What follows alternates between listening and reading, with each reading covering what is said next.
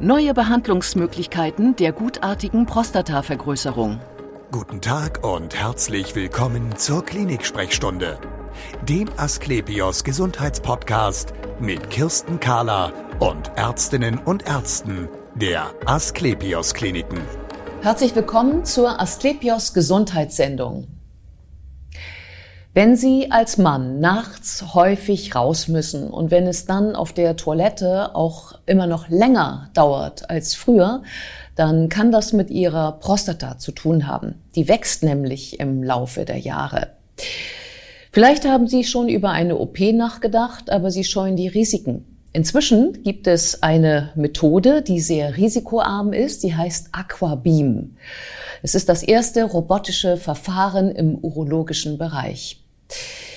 Bei mir ist Dr. Christopher Netsch. Er ist Oberarzt der Abteilung für Urologie an der Asklepios Klinik. Barmbek. Wir sprechen jetzt darüber, was in Aquabeam so kann. Schön, dass Sie Zeit haben. Ja, vielen Dank für die Einladung. Sagen Sie mir doch erst einmal, warum wächst die Prostata eigentlich?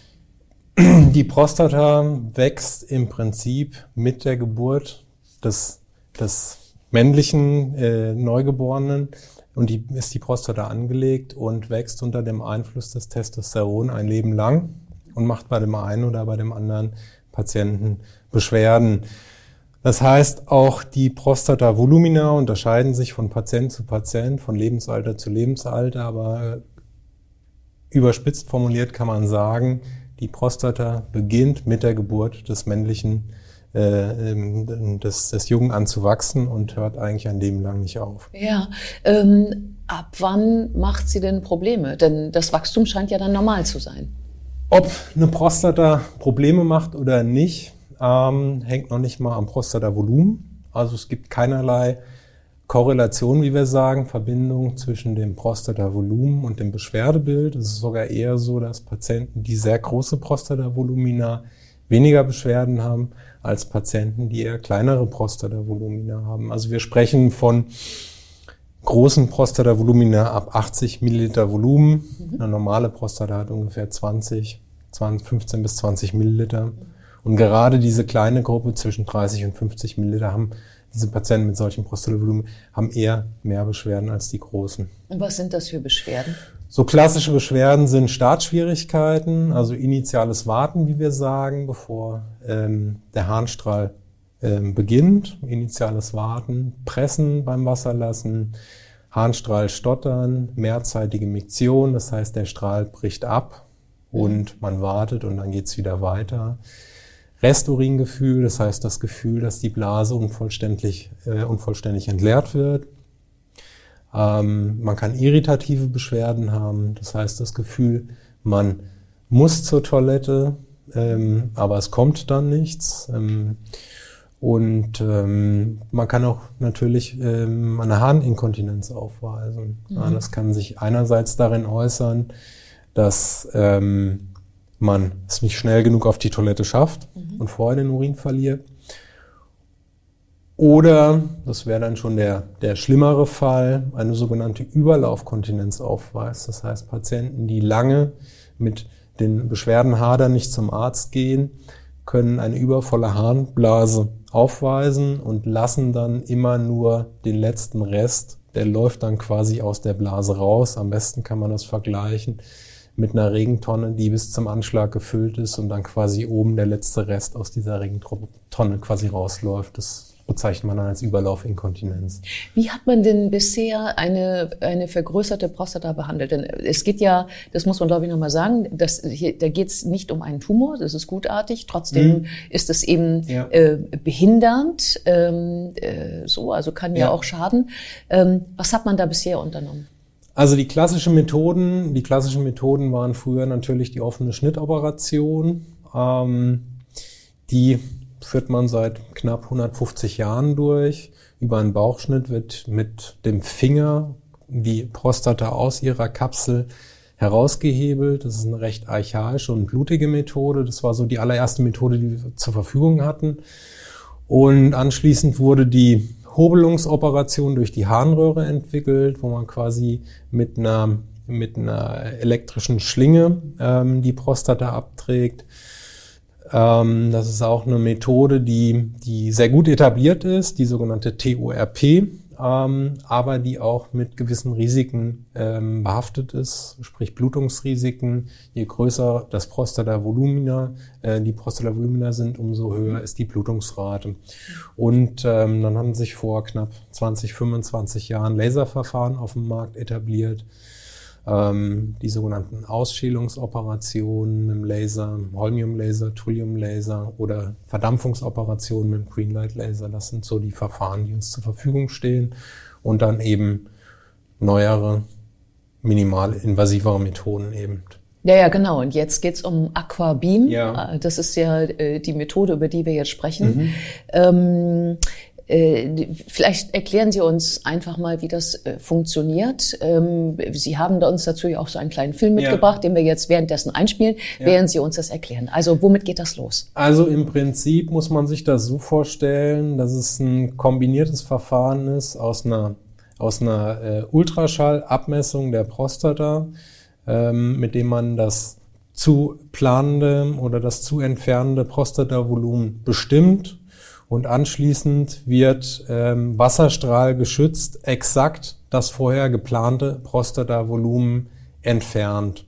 Und ähm, das wird über einen Hochdruckwasserstrahl ähm, wird dieses Prostatavolumen dann eben abgetragen. Und der Clou an dieser Sache ist eben, ähm, dass ähm, dieses Verfahren, dass das geplant wird und dann automatisiert das Prostatavolumen entfernt wird.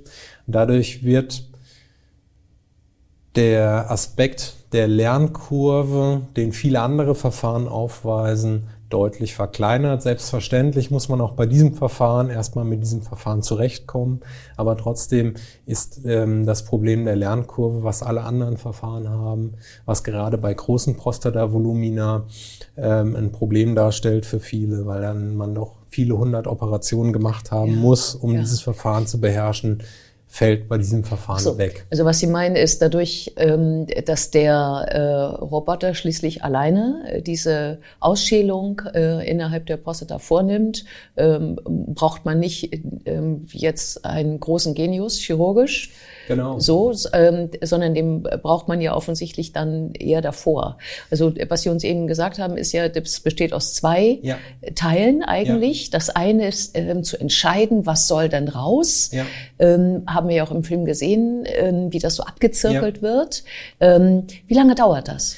Also die Planung mit dem Ultraschall äh, dauert je, ähm, je nach Prostata-Größe, je nach Erfahrung des, des Teams, also sprich des Pflegeteams und des Operateurs ähm, zwischen 15 Minuten und einer halben Stunde und die Abtragung selber zwischen drei und sechs Minuten. Mhm.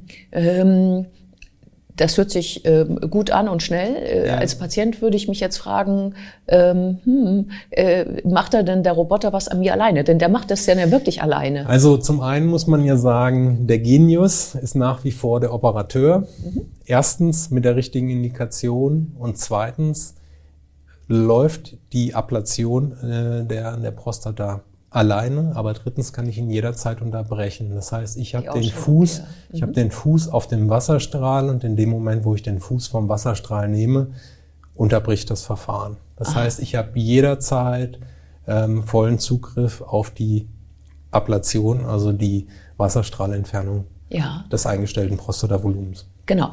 Dieser, der Wasserstrahl, der also ähm, wie so ein, wie, wie ein Kercher, ja, genau. muss man so zu sagen, ähm, äh, das Gewebe abträgt. Ähm, was macht ihn schonender gegenüber den anderen Methoden, die Sie uns vorhin schon aufge aufgezählt haben? Also wir haben bei anderen Verfahren wie der Schlingenoperation, da setzen wir ja Strom ein, thermische Energie. Das gleiche haben wir mit Laserverfahren. Da setzen wir auch thermische Energie ein. Letztendlich, wenn ich einen Laser benutze, habe ich thermische Energie, die ich gerade ähm, auf dem, wenn ich das Gewebe bis zur Außenhülle der Prostata entfernt habe, setze ich thermische Energie an der Kapsel ein. Das kann halt beim, bei den Patienten zur zu, ähm, wie wir sagen, dysurischen Beschwerden führen, das heißt Brennen beim Wasserlassen nach der Operation, mhm. was sich in der Regel nach vier bis sechs Wochen bei fast allen Patienten einspielt. Aber dadurch, dass wir bei, diesem, bei dieser Wasserstrahlmethode eben keine thermische Energie einsetzen, haben die Patienten nicht diese Beschwerden, wenn man den Katheter entfernt. Mhm. Ja, das ist schon ein Vorteil gegenüber den konventionellen Operationsmethoden. Und ähm, was hat das ähm, noch für Nebenwirkungen? Also man muss ja auch immer um die Manneskraft fürchten, eigentlich bei solchen Operationen. Genau, also das, ähm, also die die größte Befürchtung oder sagen wir mal die größten äh, äh, Nebenwirkungen, die Prostata-Operationen bei der gutartigen Prostatavergrößerung haben, ist zum einen die Gefahr der Inkontinenz und mhm. der Impotenz. Ähm, tatsächlich ist es so, dass man mit diesem Verfahren ähm, das Risiko für eine, für eine Inkontinenz absolut minimiert. Das äh, liegt daran, dass man mit der mit der äh, mit dem mit der ähm, endoskopischen Sonde sich auf den Schließmuskel legt mit der mit der Optik und man quasi diesen Wasserstrahl in dem Moment unmöglich über den Schließmuskel fahren lassen kann. Dadurch wird das Risiko äh, ist quasi gegen Null minimiert, dass man hinterher eine Inkontinenz aufweist. Mhm. Ja. Ähm, kann das jeder bekommen? Also kann man das bei jedem anwenden? Schön wär's. ähm, leider, leider ist es wie immer, gibt es ein großes Aber. Mhm. Ähm, das große Aber äh, äh, sind Patienten, die antikoaguliert sind, also die Blutverdünner einnehmen, jeglicher Couleur. Ähm, also bei uns zum Beispiel in der Asklepios Klinik Barmbek ist es so, dass wir letztes Jahr 473 Patienten aufgrund einer gutartigen Prostatavergrößerung operiert haben. Und ähm, 115 Patienten aus diesem Kollektiv allein Antikoagulantien, also Blutverdünner, eingenommen haben. Das heißt, ein großer Prozentsatz ähm, kommt für dieses Verfahren dann doch nicht in Frage. Also mhm. sprich, quasi ein Viertel unserer Patienten eignet sich für dieses Verfahren nicht. Mhm. Weil, warum ist das so? Weil die ähm, blutstillenden Eigenschaften dieses Wasserstrahls nicht so gut sind wie bei den konventionellen Verfahren. Mhm. So, und äh, in dem Moment, wo die Patienten dann blutverdünnende Medikamenten ein nehmen, gehe ich dann einfach das Risiko ein, dass ich den Patienten hinterher nochmal operieren muss, weil er nachblutet. Ähm, bei dieser Methode erwischt man da das Gewebe, das man sich vorgenommen hat zu erwischen? Ja, mhm. aber auch nur genau das. Aha. Nicht mehr und nicht weniger. Aha. Das also heißt bei anderen Methoden mehr. Das heißt bei anderen Methoden mehr, aber die Frage nach dem Mehr, ähm, die wird schon seit 30, 40, 50 Jahren gestellt. Keiner weiß genau, wie viel Gewebe tatsächlich entfernt werden muss. Also wir wissen mittlerweile, dass wir mit anderen Verfahren ähm, überkorrigieren, eher überkorrigieren. Also ähm, bei der Laserenukleation, also bei der Entfernung des Gewebes mit dem Laser, bei der Ausschälungsoperation ist es eher so, dass wir mehr Gewebe entfernen als tatsächlich notwendig hat den Vorteil, dass das Risiko für eine Nachoperation sehr gering ist. Mhm. Ja. Und hier umgekehrt dann lieber nochmal später nachoperieren? Im Prinzip schon, weil das ist ja gerade das große Plus des, dieses Instrumentes ist eben, dass, ähm, dass man bestimmte Regionen ähm, aussparen kann. Mhm. Stichwort ist hier Ejakulationsprotektion. Mhm. Ähm, es ist eben so, dass man ähm, das Gewebe, das am Samenhügel ähm, steht, ist für die Ejakulation, also für den, für den Samenerguss ähm, verantwortliche Gewebe, kann man mit diesem Verfahren tatsächlich ähm, besser erhalten. Und gerade auch für solche Patienten, ähm, die noch einen Samenerguss ähm, erlangen möchten, ist das schon sinnvoll, dann diese Operationsmethode zu benutzen. Vielen Dank für dieses interessante Gespräch. Und wir sehen uns wieder auf www.astlepios.com, auf Facebook und auf YouTube oder im nächsten Podcast. Werden Sie gesund.